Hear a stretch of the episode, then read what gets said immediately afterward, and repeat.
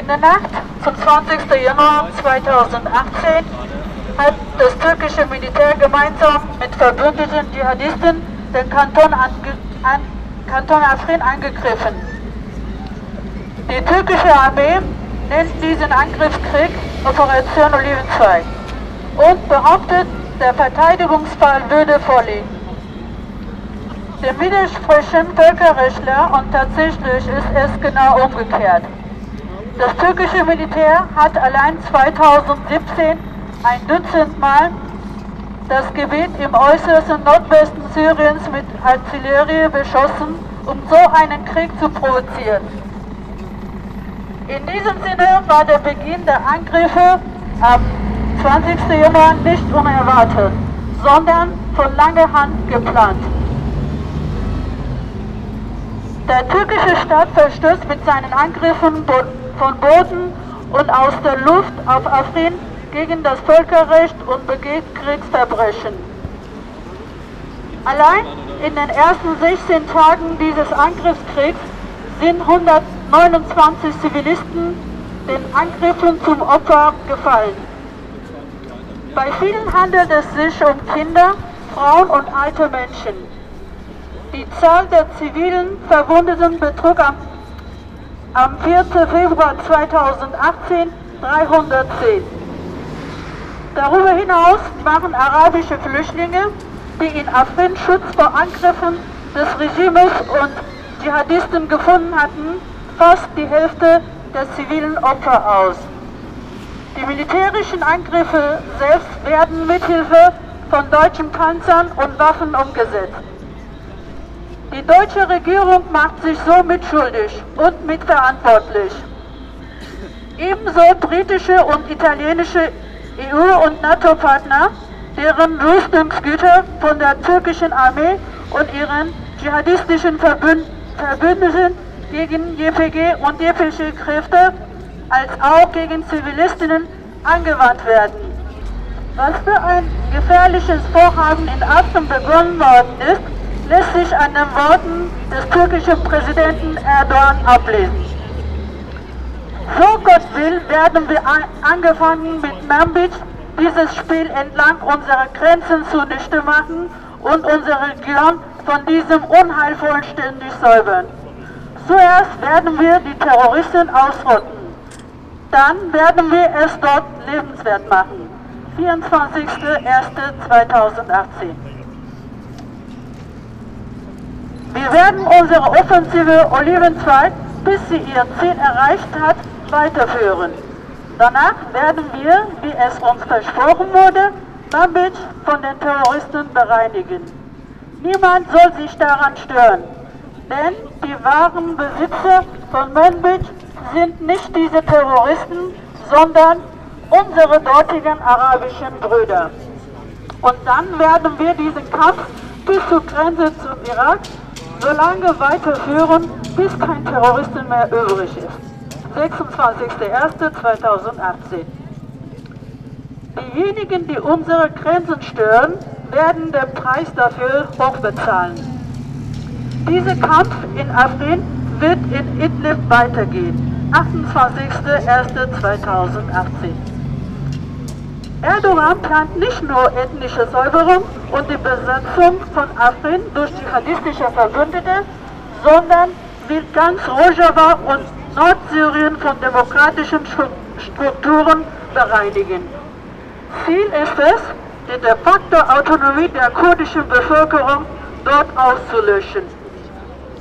Kurdinnen sollen wieder entrechtet und auf die Verhältnisse vor dem syrischen Krieg zurückgesetzt werden. Unbedingt will der türkische Staat verhindern, dass die Demokratische Konföderation Nordsyrien offiziell anerkannt wird. Deshalb hat der Angriff kurz vor der Sochi-Konferenz an der Vertreterinnen der Demokratischen Konföderation ursprünglich teilnehmen sollten, begonnen. Der demokratische Konföderalismus, so wie er in Rojava und Nordsyrien aufgebaut wird, stellt ein einmaliges Lösungsmodell für die Überwindung der fundamentalen Konflikte im Mittleren Osten dar. Die Grenzen, die vor 100 Jahren von den Siegermächtigen des Ersten Weltkriegs gezogen worden sind, reproduzieren kontinuierliche Krisen. Aber neue Grenzziehungen können das Problem auch nicht beheben. Der demokratische Konföderalismus jedoch strebt die gleichberechtigte Selbstverwaltung und demokratische Selbstbestimmung von, von Ethnien, Religionen und Geschlechtern an. Dieses auf ethnischem und kulturellem Pluralismus aufbauende Modell wird in Rojava und Nordsyrien unter der führenden Rolle von Frauen aufgebaut. Wahre Veränderung in Richtung Freiheit und Demokratie braucht Frauen als Subjekte. Das ist in Afrin und auch im Rest von Nordsyrien der Fall. Sowohl die AKP-Regierung in der Türkei als auch ihre Pseudo-FSH-Verbündeten jedoch stehen für Männerherrschaft, sunnitischen Islam mit hegemonialen Anspruch, Frauenunterdrückung und Sexismus. Das wurde vor allem bei der Schändung des leblosen Körpers der 23-jährigen YPG-Kämpferin Barin Kobane durch die Verbündeten des NATO-Partners Türkei deutlich. Auf einem in den vergangenen Tagen auf sozialen Medien verbreiteten Video ist zu sehen, dass die Dschihadistin Barin Kobane die Brüste abgeschnitten und ihren Leichnam anschließend angezündet haben. Diese bestialische Art macht den äh, frauenfeindlichen und unmen unmenschlichen Charakter der Angreifer mehr als nur deutlich. Dazu kommt der islamistische Charakter dieses Angriffskrieges. Gleich zu Beginn sind esidische und alevitische Dörfer Ziel der Angriffe geworden. Vor dem Hintergrund des Genozids an den Esidien in Schengal durch den islamischen Staat sowie der Verfolgungspraxis gegen Aleviten in der Türkei wird deutlich, dass die esidischen und alevitischen Dörfer nicht wahllos zum Angriffsziel erklärt worden sind. Sie, präsent, sie präsentieren in keiner Weise ein demokratisches Modell, sondern vertiefen mit ihren Angriffen auf Afrin und ihren Plänen. Die demokratische Selbstverwaltung in ganz, Nord, äh, in ganz Nordsyrien zu zerstören, den Konflikt noch mehr. Dabei besteht zum ersten Mal in 100 Jahren die reale Möglichkeit, eine demokratische Alternative im vom Krieg und Chaos zermürbten Mittleren Osten aufzubauen. Der Angriffskrieg der Türkei richtet sich gegen diese demokratische Alternative. Unsere sofortige Maßnahmen der UNO, EU und NATO-Staaten für ein Ende der türkischen Angriffe auf Afrin. Die Errichtung einer Flugverbotszone über Afrin.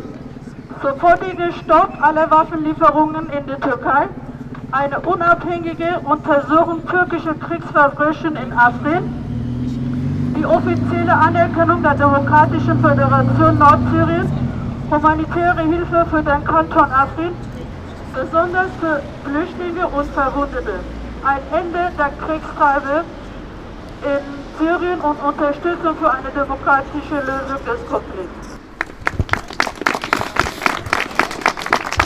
Solidarität die internationale Solidarität.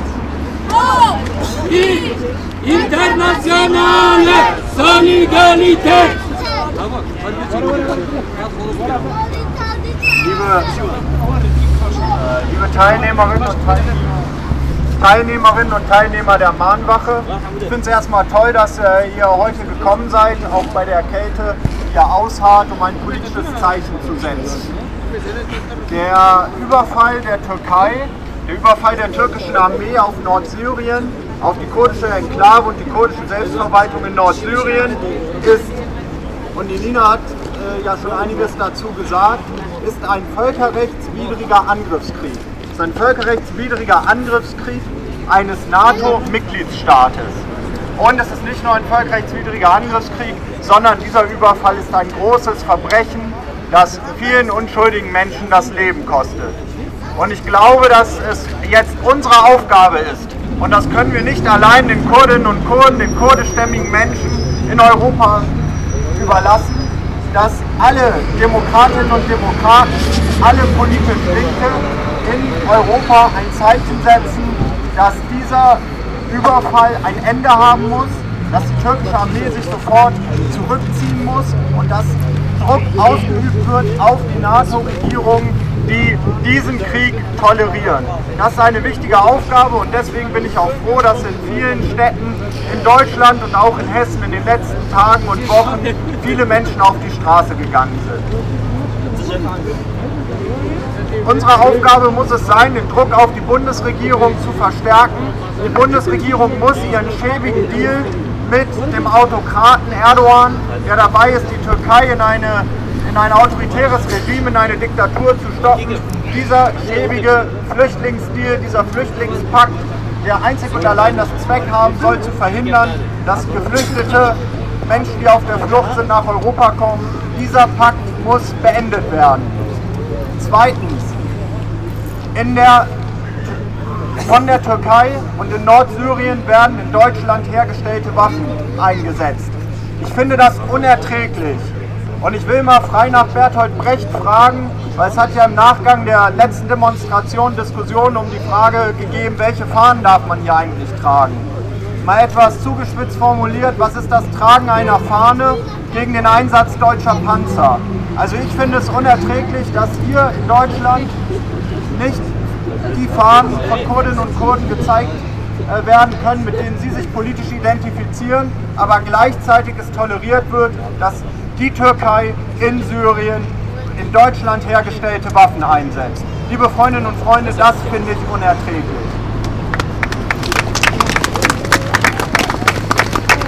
Also, die militärische Zusammenarbeit mit der Türkei muss sofort beendet werden.